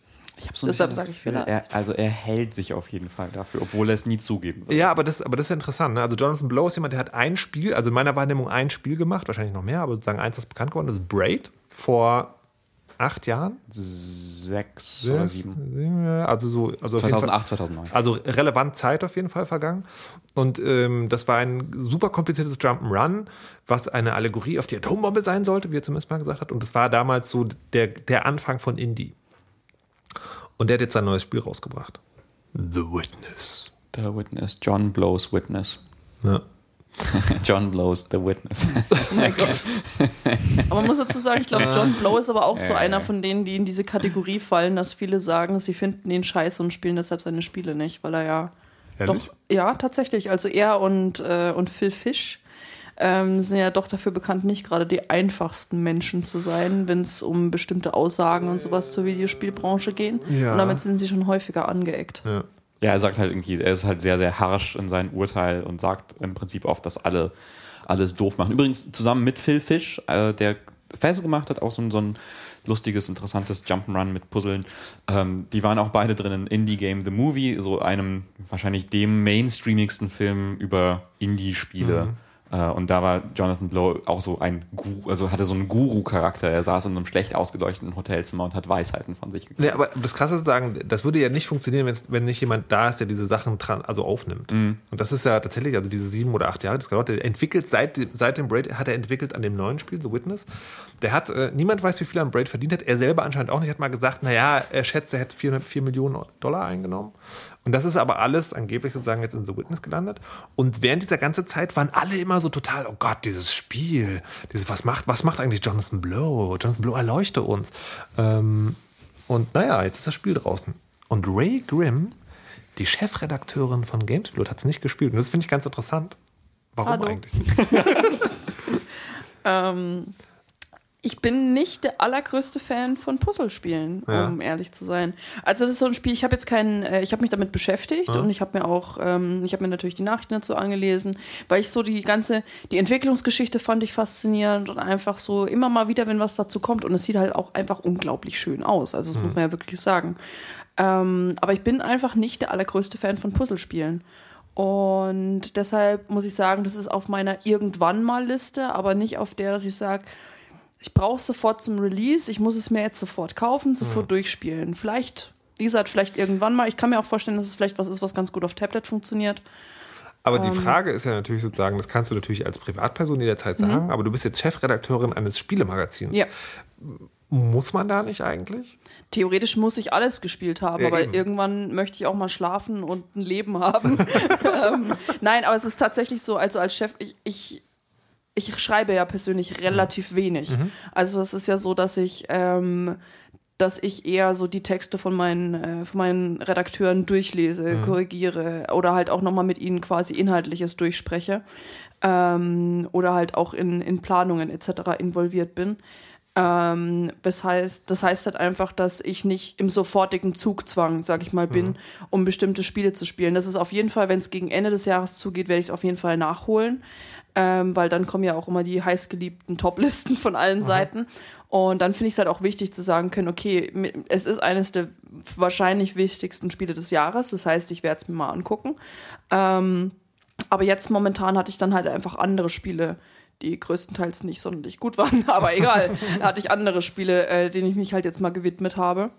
Ähm, und deshalb, das hat halt einer meiner Redakteure einfach getestet und dann habe ich mich mit ihm darüber unterhalten. Aber würdest du sagen, das ist sozusagen, das ist eins der Spiele, also das ist nicht Spiel des Jahres 2016, aber eins der Spiele, über die man reden wird, wenn es um Ja, 2016 geht? also das auf jeden Fall. Also wie gesagt, zu sagen, das ist das Spiel des Jahres, kann man jetzt, wir haben Februar, also also das ja, ja. geht wirklich noch nicht. Ähm, aber ich denke es auf jeden Fall einmal, weil die äh, die Entstehungsgeschichte natürlich schon so spannend war, die einfach viele mitbekommen haben, einfach weil es auch so lange dauert. Ich meine, gerade wenn es um Indie, äh, Indie-Spiele geht und sowas ähm, und halt von jemandem, der vorher schon sowas wie Braid gemacht hat, das ist natürlich sehr schwer, an so ein Spiel anzuknüpfen. Und gerade weil er auch was anderes damit gemacht hat. Und viele setzen es ja schon fast auf eine Ebene mit Portal. Ist es der Citizen Kane der Videospiele? Nein. mein Gott, bitte frag das nie mehr wieder. nee, aber ich, ich denke halt, wenn man quasi so aufs Jahr zurückblickt, wird es auf jeden Fall eines der Spiele sein, über die viel geredet wird. Nachdem wir die ganze Metaebene äh, sozusagen schon mal äh, hinter uns gebracht haben, würde ich jetzt gerne von Dennis wissen, worum das Spiel einfach eigentlich geht. Ja, man, man, hört, man, man hört es, man hört jetzt diesen oh, oh, Ton, das ist der Ton. Darum geht's. Darum geht's. Es geht um diesen Ton, es geht um Puzzle. Du bist auf einer Insel, du gehst über diese Insel aus der Ich-Perspektive, wie in einem Shooter zum Beispiel, aber man schießt halt nicht, man kommt nur an so kleine Tablets, wie, was, wie, als ob so kleine iPads in der Umgebung verteilt werden, überall auf dieser Insel. Und auf diesen Tablets sind so kleine Labyrinthe eingezeichnet. Analoge Menschen könnten auch sagen, so Anzeigetafeln wie im Zoo oder im Botanischen Garten, aber Dennis sagt Tablets. Ah, ja, man, also tatsächlich gibt es ja mittlerweile viele Museen, die Touchscreens auch haben. Ja. Wow. Naja, also man hat halt diese, diese Bildschirme, die da verteilt sind. Und auf diesen Bildschirmen sind so kleine Labyrinthe eingezeichnet mit unterschiedlichen Wegen und so einem runden Punkt, wo man quasi äh, drauf navigieren kann und von da eine Linie zeichnen kann, so eine weiße Lichtlinie. Die macht dann dieses äh, und damit muss man dann die Linie zum Ausgang führen. Und das klingt natürlich jetzt zum einen so halt super simpel, so, ah, okay, das ist halt so ein Babypuzzle. Ähm, aber dann wird es halt im Laufe des Spiels halt immer komplizierter, weil auf diese Grundregel halt immer mehr Regeln draufkommen, weil dann trifft man, findet man zum Beispiel eine Tafel, wo ähm, äh, äh, bestimmte Quadrate in diesem Raster, in diesem Labyrinth schwarz eingefärbt sind. Und dann muss man rausfinden, ah, was bedeutet das? Ah, es gibt weiße und schwarze Quadrate, man muss irgendwas damit machen. Oder es gibt irgendwie schwarze Pünktchen, die verteilt sind. Oder in den Quadraten sind andere Symbole drin und das bedeutet, dass man irgendwie einen anderen Pfad zeichnen muss. Also halt ganz, ganz simpel. Ich hoffe, das ist jetzt vielleicht ein Mini-Spoiler für irgendwie das erste richtige Rätsel. Aber dann gibt es halt diese weißen und schwarzen Quadraten, Quadrate und man muss die voneinander trennen mit der Linie. Das, das ist was Spannendes, was das Spiel macht. Das hatte also keine Geschichte, also keine, die sich zumindest sofort erschließt. Und deswegen ist tatsächlich die Spiel, also kann man tatsächlich das machen, was Dennis gerade so angesprochen hat, nämlich mit der Spielmechanik spoilern. Das Einzige, was das Spiel hat, sind diese Rätsel. Und das, was man in dem Spiel erlebt, ist es, diese Rätsel zu lösen. Und das ist halt total spannend. Ich hatte sich ganz am Anfang so ein Ding, da, also das ist immer so, naja, in, in Kapiteln kann man sagen, vielleicht angeordnet. Also du hast immer so eine Strecke von Rätseln, die ungefähr dasselbe Thema haben und am Ende passiert halt irgendwas. Und bei dem einen Stellen war das so, da klappt einfach eine Wand runter und gibt so einen sehr schönen Seeblick frei. Und das war so, ah, das ist die Belohnung. Das ist also kein Achievement, was irgendwie aufklickt, kein Highscore, sondern du darfst dir was angucken. Das fand ich sehr gut. Und du hast halt dieses Rätsel begriffen. Das ist halt wirklich, äh, wirklich sehr schön. Was ich zurzeit an The Witness wirklich gern mag, ich höre mir, ich höre super gern Leuten dabei zu, wenn sie drüber reden. Also ich habe es halt gemerkt, dass zum Beispiel die ähm, eine Freundin von mir, die halt auch, die arbeitet bei Moviepilot in der Redaktion, die spielt das zurzeit. Und wenn sie sich mit jemandem darüber unterhalten hat, ähm, ich habe denen einfach unglaublich gerne zugehört, wenn zwei Leute irgendwie das Spiel gespielt haben oder selbst wenn es nur eine davon gespielt hat, einfach wieder drüber geredet wird. Weil ich, ich weiß nicht, gerade wenn Leute jetzt nicht unbedingt aus dem Videospieljournalismus kommen, dann reden die ja auch ganz anders über Videospiele. Und gerade bei so einem, bei so einem Titel ist es einfach unglaublich spannend, auch wie, ähm, weil ich schon von ganz vielen auch gehört habe, wie sie wirklich da sitzen, sich Notizen machen oder sogar Sachen ausschneiden und versuchen das so quasi in real zusammenzupuzzeln und sich so Rätsel zu erschließen oder auch wenn sie schon in der, quasi wenn sie dann in Anführungszeichen wieder in der Realität sind, wenn sie dann versuchen, bestimmte Muster und sowas zu finden. Das finde ich super spannend, wenn, wenn es quasi schon so, so ein bisschen so in die Realität rein blutet. Das klingt jetzt, so- das klingt jetzt wieder so dramatisch. Ähm, ich hab's, ich hab's, ähm, äh, ich fand es irgendwie auch ganz interessant als, als Koop-Spiel. Ich habe es mit Iris gespielt, weil ich zu, zu doof bin für die, für die Rätsel. Ja, naja. Also, ich habe dir bei ein paar Rätseln geholfen. Ich will jetzt, ich meine, ich habe von dem Spiel nichts gesehen. Ich habe selber alleine habe ich 15 Minuten gespielt und habe halt diese Schwarz-Weiß-Rätsel gelöst und diese Baumrätsel und dann bin ich ähm, dann war mir schlecht und dann musste ich aufhören. Weil mir wird von dem Spiel sehr schnell sehr schlecht. Ich hatte dann auch mindestens so lange, wie ich es gespielt habe, hatte ich furchtbare Kopfschmerzen und deswegen. Ähm, Weswegen? Ist, also ist das ein Effekt, den du häufiger hast bei Spielen? Also ist das so Motion Sickness 3D-Kram? oder? Ja, es ist so, es ist so genau, es ist halt so, so Motion Sickness. Ich hatte das, ähm, ich hatte das früher eigentlich nicht, also ich hatte das bei allem, außer bei Spielen. Ähm, ich kann ja auch nicht ähm, Auto fahren und ähm, im, im Bus oder in der Tram kann ich nicht lesen. Ähm, bei Spielen ging's. Also das erste Spiel, was ich nicht spielen konnte, obwohl es toll war, war Portal. Was ich halt super schade finde, weil ich habe nie Portal gespielt, weil ich habe halt auch irgendwie 15 Minuten geschafft und danach musste ich mir eine halbe Stunde hinlegen. Und ähm, ja, und ähm, leider ist The Witness eins der Spiele, weil also ich finde die, also ich bin ja nicht mal zu den harten Puzzlen gekommen. Ich habe ja nur diese ganzen ein- einfachen am, am Anfang gelöst und äh, bin dann halt da durchgelatscht und dann war es so, ja okay, jetzt muss ich zum, zum, da muss man, da sind diese ganzen Bäume, ne? Und dann muss man da so einen Hügel rauf und runter laufen, während man die löst. Und dann hatte ich die fertig und wollte mich umdrehen und sagen, ja gut, jetzt glaube ich woanders hin. Und dann war ich so, okay, nein, ich mache das jetzt aus und leg mich hin. Okay. Ist übrigens etwas, woran, woran ein, äh, wa- was wohl ein häufigeres Problem ist bei The Witness. Äh, Und da wird wohl irgendwie auch daran gearbeitet, dass man, dass man das äh, zugänglicher macht, was das angeht. Ja, und ich finde, ich finde, es wird immer schlimmer. Also mit, mit äh, Sp- First-Person-Spielen, die Motion Sickness äh, verursachen. Und zwar, weil die dieses ganze blöde Kopfwackeln machen, weil es halt alles so, oh, es soll so ganz realistisch sein. Das heißt, wenn du dann gehst, dann fährt die Kamera nicht einfach nur so lang, nein, sie, sie bobbt so auf und ab so ein bisschen, ne? Weil du sollst ja, das soll ja so wirken, als wärst du ein Ist das Mensch, so? der geht. Ja. Ist und dann, bei Witness ist das auch ja, so? genau. Okay. Und dann wackelst du. Und dann wird dir schlecht. Anstatt dass sie einfach so sich, sich die schön unrealistisch da durchfahren, damit Leute das vernünftig spielen können, ist das so, nein, wir sind ganz realistisch und du gehst jetzt auf und ab, bis du kotzt. Ja, toll.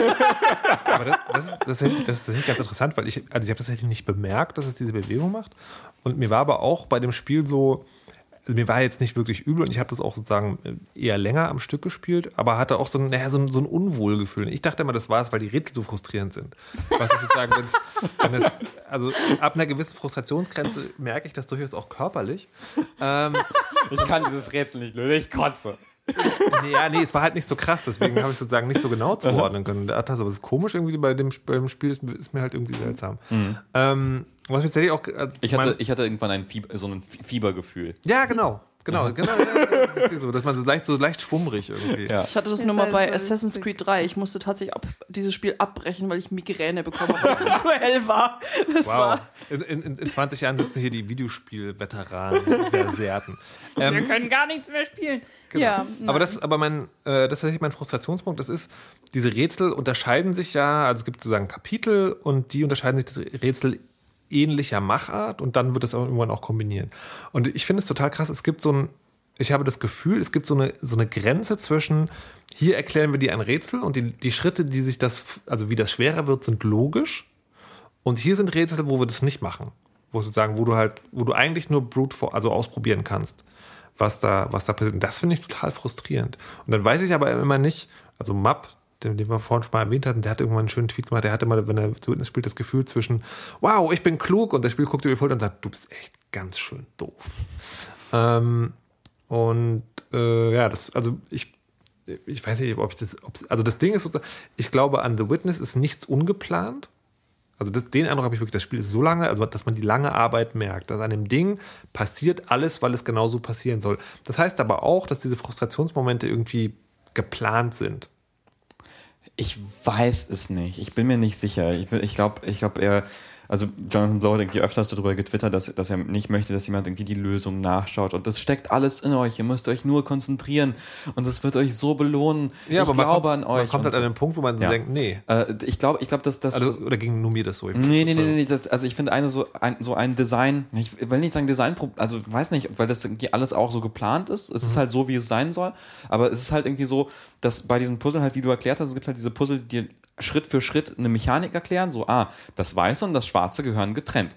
Das Weiße und das Schwarze gehören getrennt so und so. So lassen sich die am besten trennen und so weiter und so fort. Und dann kommt irgendwann so ein, so, so, so ein Sprung, wo die Schwierigkeit von so einem Puzzle so schlagartig nach oben geht und ist dann so, gut. Und jetzt kombinieren wir das mit diesen drei Elementen und drehen das um und jetzt ist es spiegelverkehrt und unter Zeitdruck. Und keine Hinweise. und keine Hinweise. Und du bist so, was? Ah, nein, ah, shit, ah, Mann, das ist richtig, richtig schwer. Und du hast aber die Mechanik aber schon kapiert. Du bist so, okay, ich verstehe, Hm, ja, ja, genau. was du mir aussagen willst. Jetzt ist das, was, was, was, jetzt möchtest du quasi die Perfektion davon und das, das, dass ich dann das richtig, richtig krass kapiere und sowas. Und das, das finde ich, kann, kann sehr frustrierend sein. Also ich fand's, ich fand's äh, frustrierend. Ich habe halt auch bei, bei, bei vielen schwierigeren Puzzle Iris zur Hilfe geholt, weil, weil ich nicht so gut bin im räumlichen Denken und Dinge umdrehen und sowas. Und ja, ähm, Ich denke, bei The Witness, äh, ich finde, The Witness ist ein sehr schönes Beispiel dafür, dass äh, das bei Spielen äh, immer reinspielt, wer sie macht. Dass halt immer Spiele für, für also dass, dass, dass Spiele sehr oft von den Leuten für sie selber gemacht werden oder von Leuten, die so sind wie sie, ne? Dieses ganze altmodische, auch dieses ganze Gender, Gender-Problem, dass du halt früher dann immer äh, äh, irgendwelche äh, ähm, hier Pen and Paper Rollenspiel-Dudes hattest, die Spiele für Pen and Paper Rollenspiel-Dudes gemacht haben. Und ich finde, bei, bei, bei Witness ist es eigentlich genauso, weil Witness ist ein Spiel, das Jonathan Blow gemacht hat für Leute, die so sind wie Jonathan Blow, die halt genau das wollen, die halt total darauf stehen, äh, auf dieses, es muss alles nur aus sich selbst und es ist doch voll logisch und sich, und sich dann davon auch verstanden fühlen. Weißt du, das, das ist halt die Sache. Und ich finde, man, man merkt halt total, dass es eben ähm, in dem Sinne halt auch wieder ein sehr persönliches Spiel ist. Es ist halt ein Spiel für für ganz viele kleine Jonathan Blows. Und wenn man kein Jonathan Blow ist, dann ist es vielleicht gar nicht so schön. Aber Ja, es aber- heißt ja auch immer quasi, dass, äh, dass man auch bei Romanen irgendwie heißt es immer, du sollst das Buch schreiben, das du selbst gerne lesen möchtest. Und das ist ja quasi dann Ja, einfach aber, nur. aber das, das, also das, ich finde, ich finde bei, ähm, ich finde bei The Witness grenzt das tatsächlich an so eine Art Diskriminierung, Okay. weil die, ähm, also ich dachte mir tatsächlich bei diesem räumlichen Sehen schon, das, das können ja unterschiedliche Leute unterschiedlich gut. Ähm, und du schließt halt einfach Leute aus, die das nicht können. Und da kann man noch sagen, na, na ja, gut, aber das kannst du dir vielleicht irgendwie nachbauen und sowas. Aber es gibt tatsächlich, irgendwann geht es auch um, also gerade bei diesem Weiß-Schwarz-Trend, es geht irgendwann über mehrere Farben. Und die in so kleinen Nuancen spielen, dass ich glaube, wenn man da farbenblind ist, also ich weiß nicht, Da Das, gab das es sogar ist so, schon wenn man was. farbenblind ist, dann kann man die nicht machen. Das Ja. gab sogar schon, äh, ich möchte nicht sagen Beschwerden, aber ich habe auf jeden Fall schon drüber gelesen. Also das ist auch so ein Genau. Problem, an dem sie, glaube ich, schon arbeiten. Ja. Oder das auf jeden Fall bekannt ist. ja. es gibt auch Soundpuzzle, die schwer sind, also oder unmöglich zu lösen sind, wenn Okay. du, wenn du schlecht hören kannst Ja. oder nicht hören kannst. Und das, ähm, und also ich bin da immer hinhergerissen, ich sage nicht, dass man sowas nicht machen soll, aber also das Spiel hat für mich so eine so ein ganz schwieriges Verhältnis zwischen ich will perfekt sein und das geht aber nur, wenn du auch perfekt bist. Und wenn du es nicht bist, dann ich, ich finde es ich find's komisch. Ja, genau das meine ich halt. Und es ist halt für, Naja. für solche Menschen. Es ist halt, es ist halt, hat halt einen ganz bestimmten Fokus. Und das heißt halt nicht, dass du das nicht spielen kannst, wenn du nicht so bist. Ich denke, man kann wunderbar Spaß haben mit The Witness. Man muss ja, auch nicht alles lösen. Oder Nee, vielleicht ist man halt super, super, äh, äh, super intuit und löst es trotzdem. Aber es ist halt, es hat halt diesen ganz klar, diese ganz klare Vorstellung vom idealen Spieler. Gen- Genau, und äh, das, ich glaube, was du sagst, das, dem würde ich nicht übereinstimmen, weil zum Beispiel bei Don't Starve ne, spiele ich vielleicht irgendwie acht Stunden und habe dann irgendwie Spaß gehabt und habe nicht alles gesehen, aber fand es halt irgendwie ein cooles Erlebnis. Und du spielst es 120 Stunden und hast dann sozusagen das komplette Ding irgendwie abgegrast. Und wir hatten aber beide Spaß an dem Spiel. The, wenn du The Witness nicht durchspielst, glaube ich, hinterlässt es eher ein Gefühl von, da, du lässt eine Sache hier halb liegen. Das ist halt sozusagen, ich, also ja, aber dann, das kommt ja natürlich auch dann auf die Person an, die es Ja, okay. macht. Ne? Ich meine, es gibt Leute, die lassen gerne Sachen halb liegen und es gibt Leute, Ja. die können das nicht haben. Äh, Es gibt ja. Leute, die scannen jeden Planeten bei Effect. Naja, aber, aber Gibt es Ich Leute, weiß die gar das nicht, nicht wie du tun? meinst.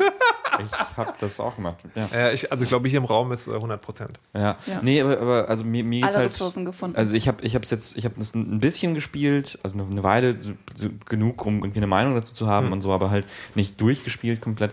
Und ähm, auch da denke ich so, oh Mann, es gibt halt irgendwie so viel zu sehen und so und noch, noch mehr zu entdecken. Und, aber das Interessante ist ja, also vielleicht sieht man nicht alles, aber ich glaube vielleicht das Gefühl von diesem, von dem, ah, ich habe ohne jegliche Sprache in diesem Spiel irgendwas kapiert, irgendeine Mechanik gelernt, das ist das, das wiederholt es ja nur immer und immer Ja, wieder. Also aber- vielleicht ja. irgendwie dieses Grundgefühl kann man einfangen, aber ich glaube, das, hm, ich weiß nicht, schwierig. Ja.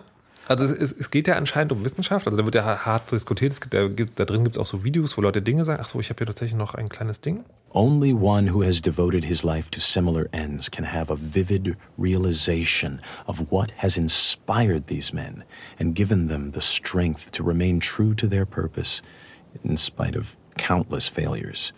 Das ist halt ein Einstein-Zitat. Und da geht es halt genau um, da geht, also da geht es um irgendwie Leute wie Kepler oder Newton, die halt die ganze Zeit dran gesessen haben und bis sie es halt begriffen haben. Und das soll, das Spiel will dich anscheinend irgendwo hintreiben. Es gibt irgendwo anders noch, ähm, noch so ein Ding, da, ich, da gibt es anscheinend mehrere Videos. Ich habe nur das erste gesehen, wo aus irgendeiner 70er Jahre BBC-Serie was über Wissenschaft gesagt wird, wo auch so, ja, es gibt keine Emotionen, Kunst ist Quatsch und das, äh, das ist, das, also darüber wird übrigens auch total gestritten. Es gibt so Lager, die, die sehen, die, die denken, Jonathan Blow meint das genau so und andere, die denken so, nee, das also sagen ist schon nochmal, da, da ist die zweite Ebene mit, mitgedacht. Aber es geht anscheinend um dieses, ähm, eine Kollegin hat es gesagt, äh, jemand versucht, Wissenschaft, also sagen, Entdeckung in der Wissenschaft nacherlebbar zu machen. Also sowohl die, die Arbeit, die du da machen musst, um Dinge zu durchsteigen, als auch das Erlebnis, was du hast, wenn es fertig ist. Und das, also vielleicht gelingt es perfekt, weil es tatsächlich das Erfolgserlebnis bringt, aber auch dir sozusagen dich an Grenzen bringt, wo du denkst, okay, ich komme hier einfach nicht weiter. Und ich weiß, und ich finde komisch, dass Jonathan Blow übrigens sagt, ähm, ich möchte nicht, dass man die Lösung irgendwie nachguckt, weil ich würde tatsächlich denken, da wäre ja eigentlich noch so eine positiv-humanistische Sache, okay, du kommst alleine nicht weiter, dann suchst du dir halt Leute, mit denen du das zusammen machst. Das finde ich also eigentlich was Schönes.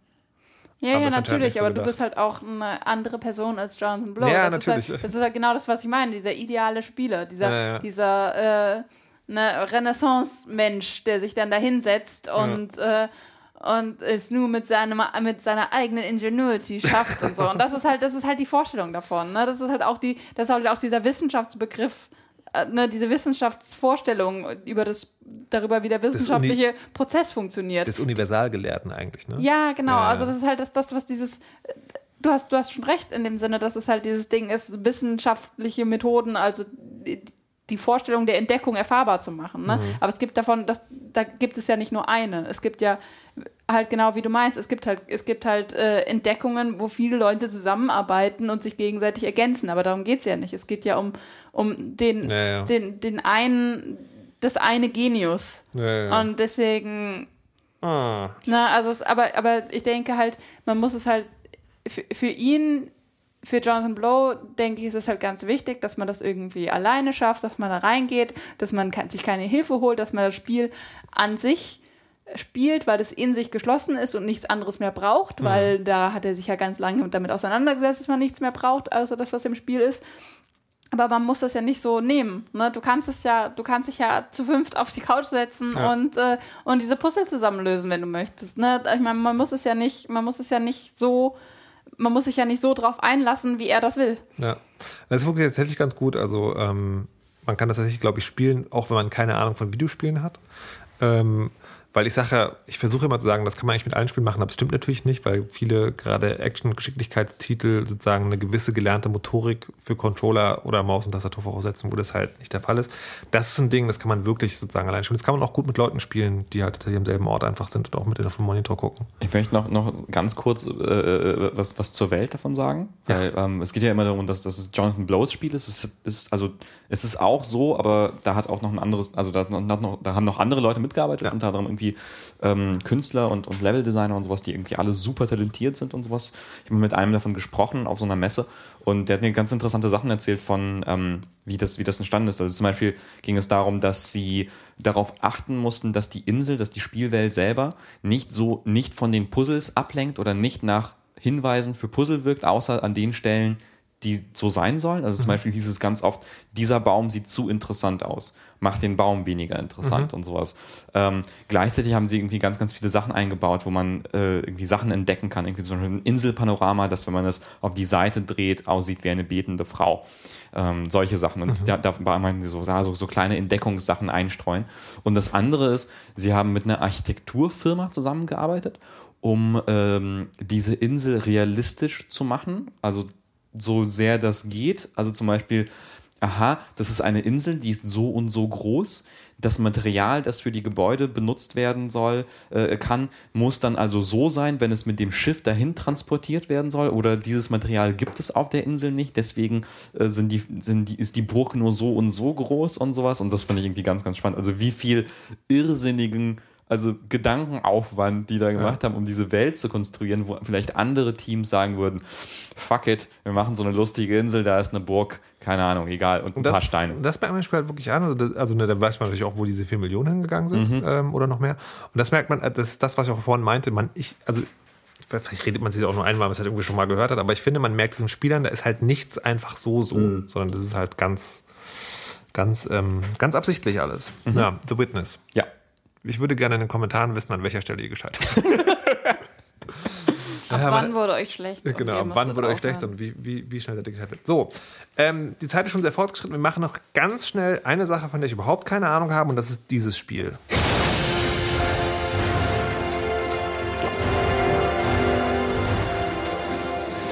Wer sagt dazu was? Ich weiß Ich nur, dass es es Unravel echt heißt. nicht erkannt, wenn du, wenn ich nicht gewusst hätte, über was wir jetzt reden, hätte ich das jetzt nicht erkannt anhand der Musik, weil die ist so, Die, die So hört man an- eigentlich im Spiel gar nicht. nee, mir, weil das Spiel selbst ist so viel ruhiger Mhm. und gelassener und äh, Es Weniger geht um- das. Ähm, man spielt eine kleine, eine kleine äh, Garnpuppe namens Yarni, eine kleine rote Garnpuppe, ähm, die äh, durch eine Landschaft wandert oder in verschiedene Landschaften. Es ist quasi, man erlebt so die, äh, die Familiengeschichte einer alten, einer alten Dame nach. Es ist quasi wie so ein spielbares Fotoalbum, wenn du so möchtest. Und es heißt Unravel. Ja. Ähm, äh, und, und es ist unglaublich niedlich. Das, äh, Aber stimmt. wa- was spielt man? Ein Jahrenmonster. Nein, nein, aber Monster. was, was Mein macht Gott, das? ja. Das springt oder was? Ja, es ist halt so ein Plattform. Es ist ein Plattformer. Ein, auch ein physikbasierter Plattformer, sollte man dazu Ja. sagen. Also das ist ja, ja, genau. Also dieser Typische Szene. Dieser, genau, dieser, also du bist halt dieser, dieses kleine Jarenviech, ja, Jani. Jani. Es ist so ein kleines rotes Woll, Wollmännchen. Und es, äh, es ist halt irgendwo befestigt. Ne, an so einer, an so einer Jahnspule, an einem Wollspule und es spult sich immer weiter, weiter auseinander, je weiter es im Level voranläuft. Und wird dann immer dünner. und wird immer dünner und dünner und Trauriger. dünner und trauriger und langsamer. Und dann ähm, macht man eben mit dieser Wolle von, da, davon halt so Sachen wie halt ähm, die Wolle von, aus dem Körper von diesem kleinen Viech zwischen zwei Äste spannen und dann baut man ein Trampolin und dann hüpft man irgendwo hin und dann oder zieht sich irgendwo hoch an der eigenen Wolle, die man so wie ein Lasso irgendwo hingeschmissen hat und sowas. Es ist halt manchmal so Genau. ein Bergsteigeding. Jede, jedes Rätsel, dem du quasi begegnest in diesem Spiel, wird halt durch diese Wolle oder diesen Garn, äh, wird es quasi gelöst. Also du hast, was ich sehr, was ich sehr spannend fand, dass du quasi so den Körper von diesem, von diesem kleinen Figürchen oder von diesem Spielzeug, das du hast, benutzt du quasi, um, damit er weiterkommen kann. Und du kommst dann immer wieder an so Punkte, wo, ähm, wo noch weiteres Garn liegt, damit er sich quasi wieder selbst äh, so re regenerieren kann. Ähm, und dann erst ab da geht es dann weiter. Und das ist dann immer, das finde ich schon sehr spannend, weil wenn du keinen Garn mehr hast, dann kommst du nicht weiter. Dann kannst du nicht weiterlaufen. Das heißt, ist immer an strategischen Punkten ist dann eben weiteres Garn äh, platziert. Und es ist halt manchmal gibt es auch so Stellen, wo man irgendwie versuchen muss, A, einen effektiveren Weg zu finden, damit das Garn äh, besser eingesetzt wird und äh, damit man eben gerade so zum, zum, äh, äh, zum Spulpunkt kommt. Damit man nicht vorher stecken bleibt und nicht mehr weiterkommt, weil sich da jemand verheddert hat. Es ist ganz, ganz, ganz herzallerliebst. Aber was ich, was ich äh, daran so, so faszinierend fand, war, ähm, das Spiel kommt von einem schwedischen Team. Ähm, und äh, es hat halt, also es hat halt diese, diese schwedische Naturlandschaft, also diese nordische Naturlandschaft, irgendwie die, diese Wälder und das Licht und den Schnee und alles. Und das hat mich halt so sehr erinnert an Finnland, wo äh, Iris und ich halt eine Weile gewohnt haben. Und das ist total krass, also wie, wie sehr das, das, also wie sehr es schafft, dieses Gefühl von dieser Natur einzufangen. Und einige haben gesagt, ich habe irgendwie öfters gelesen, so, das sieht aus wie ein Etsy-Produktkatalog oder sowas. Oder Oh mein das Gott. Ist, das ist alles irgendwie so zu kitschig wie so ein, so ein Besserleben-Gartenmagazin oder sowas. Und ich finde überhaupt nicht, weil es, das fängt halt wirklich das Gefühl von diesen, von diesen nordischen Wäldern ein. Und das ist so krass. Aber es, ich finde, es ist allgemein, ich finde, es ist ein sehr nostalgisches und auch irgendwo auch melancholisches Spiel. Also jetzt nicht irgendwie depressiv und traurig, aber es ist halt wirklich, ähm, die Entwickler haben mal gemeint, dass sie wollen, dass man das spielt und danach seine Mama anruft. Und Ja. ich finde, genau so ein Spiel ist es auch wirklich. Total. Also es ist so erstens so eins, wo man sagt, okay, wie irgendwie wie, ähm, The Witness. Du musst jetzt nicht unbedingt Gamer sein oder Spieler sein, um das wirklich genießen und spielen zu können. Das wäre so ein Spiel, wo ich sage, wenn sich jemand überhaupt nicht mit Videospielen auskennt und kommt mich besuchen und möchte mal was spielen, sage ich, mach das, nimm das, das könnte dir gefallen. Weil das ist wirklich so, ähm, die Story ist äh, so gesehen so minimalistisch und erzählt quasi so eine Familiengeschichte und die ist so so klein gehalten, so simpel und gering gehalten, dass sich da jeder irgendwie so ein bisschen wiederfinden kann. Ähm, und das fand ich sehr, sehr faszinierend. Halt dieser ganze melancholisch-nostalgische Unterton, ähm, der einfach da ist. Also das ist, äh, weiß nicht, also es hat schon, das ist schon ein sehr berührendes Spiel. Ich habe auch ein paar Mal fluchen müssen, weil so ein paar Sachen schwer waren. Ja, das Dann war ich, dann habe habe ich dieses niedliche, niedliche Monster ausgeschimpft und, und, und an, an, abgehasst. Und dann fand ich, war ich noch sehr berührt. Aber es gab ja im Vorfeld äh, einen Artikel bei Killscreen. Oh Gott, der war ja so furchtbar. Und der, naja, also ich, hab, ich, ich wusste nichts über das Spiel, bis ich diesen Artikel Mhm. gelesen habe. Und der Artikel las sich für mich so, okay, äh, jemand ist sozusagen so ein bisschen die, also abgenervt davon, dass alle Leute jetzt so auf so, hey, emotional family Video Gaming machen. Und zwar nicht, nicht, auf, nicht, nicht sozusagen nicht nur, also er hat, also es hörte sich für mich so an, er hat nicht, er findet nicht doof, dass es so eine Spiele gibt, sondern er hat es als eigentlich entleertes Vehikel empfunden, das jemand nur macht, weil das gerade Trend ist. Ja, ja, also irgendwie, Das also, finde ich gar das war irgendwie so, so, ein- so ein Fuck Yarny-Artikel oder sowas. Yarny, der Protagonist dieses Spiels. Äh, und ja, das ist halt eben, das ist eben nur so ein, also, also so ein leeres Emotionsding ist. Also das ist einfach nur so auf, so auf die Tränendrüse Ja. drückt mit so, ha, niedlich, niedlich, Wolle, ah, die alte Oma, mm, ha. Und das ist aber nichts dahinter steckt und nee, Aber ist es nicht sozusagen. Nein, überhaupt Genau. nicht. Also es ist halt wirklich, der Artikel hat sich wirklich so gelesen nach dem Motto, ja, du trittst aber auch gern kleine Hunde auf der Straße. Also, Also es war wirklich ein bisschen, wo ich, also ich habe ich hab angefangen es zu spielen, dann habe ich den Artikel gelesen, habe dann aber auch wirklich gedacht, also erstens, er scheint noch niemand einen Trailer geguckt zu haben. Es war wirklich, es war wirklich ganz, es war ganz bizarr, also wie man da, wie man da auf diese Schlussfolgerungen kommt. Also da hast du auch das Gefühl gehabt, da hat jemand einfach einen schlechten Tag gehabt, hat dann, hat dann keine Ahnung gesehen, ach, heute kommt Unravel aus, das kriegt's jetzt ab. Also es war, Abpassen mit Killscreen, die neue Rubrik. Ja, war ganz, war ganz seltsam. Also so richtig, ich meine, ich kann nachvollziehen, wenn man irgendwie keine Lust drauf hat oder wenn es einem zu süß ist. Oder ähm, wenn man, ja, wenn man einfach sagt, so Jump'n'Run äh, physikbasiert ist nicht so mein Ding, kann ich alles vers- verstehen. Aber das war schon ein bisschen arg seltsam. Ich habe nur die Kommentare dann gelesen auf Twitter und da hat einer auch gemeint, oh mein Gott, niemand darf ihn auf Pixar hinweisen. Und da habe ich auch gedacht, das passt irgendwie. Der wirkt so, als würde er irgendwie in einen Pixar-Film reinplatzen dann im Kino und dann einfach schreien, was für Popcorn Yeah. werfen. mit, so einer, mit, so einer, mit so einer extra großen Popcorn-Packung in den Pixar-Film rein, reinstürmen und das Popcorn über das ganze Publikum werfen und schreien. Ja, einfach Und so da sind wir irgendwas. wieder bei den Affen aus Shipwrecked. Ja, Und damit so. beenden wir diese Folge Casually Cast. Casually Cast. Musstest du gerade überlegen, wie wir heißen? Nein, nein, ich musste den Griff, also der Griff, dieser Griff ist der komplizierteste Griff, den ich kann und der ist sozusagen, also von dem zu dem kommt man gut, aber wieder zurück ist schwierig. So. Also wenn man so wie ich überhaupt gar keine Routine im Ukulele spielen hat und nur diese vier Griffe kennt. Äh, wie gesagt, wir spielen so lange Ukulele, bis wir ein Intro bekommen. Ja. Wir wissen bis jetzt noch nicht, wer Oder ein. Outro. Oder ein Outro. Irgendein Ähm, Tro. Vielen Dank. Bitte kommentiert, abonniert auf YouTube, dann auf iTunes. Äh, mittlerweile gibt es bei uns im Blog sogar einen direkten Link, der jederzeit, überall, egal wo ihr seid, angezeigt wird zum RSS-Feed und zu iTunes. Wupp, wupp. Nice. Ähm, Twitter? Twitter Haben auch? wir? Ja, ja, wir haben, wir haben. Tsuper. Casually Cast? Vielen Dank nochmal für das Logo. Das ja, war super. vielen Das Dank. Das ist großartig. Herr Maxer ist der Größte. Ich wünsche, ich konnte seinen Vornamen, aber ich habe ihn vergessen. Iris Schäfer, vielen Dank. Ray Grimm Immer gerne. als Immortal Joe dieser heutigen töte Sendung dich gewesen. Und Dennis Kogel, vielen Dank. Vielen Dank. Mein Name ist Markus Richter, ich spreche Mikrofone und hoffe, es hat euch gefallen. Jetzt denken alle, ich handle mit Menschen. Ist doch doof.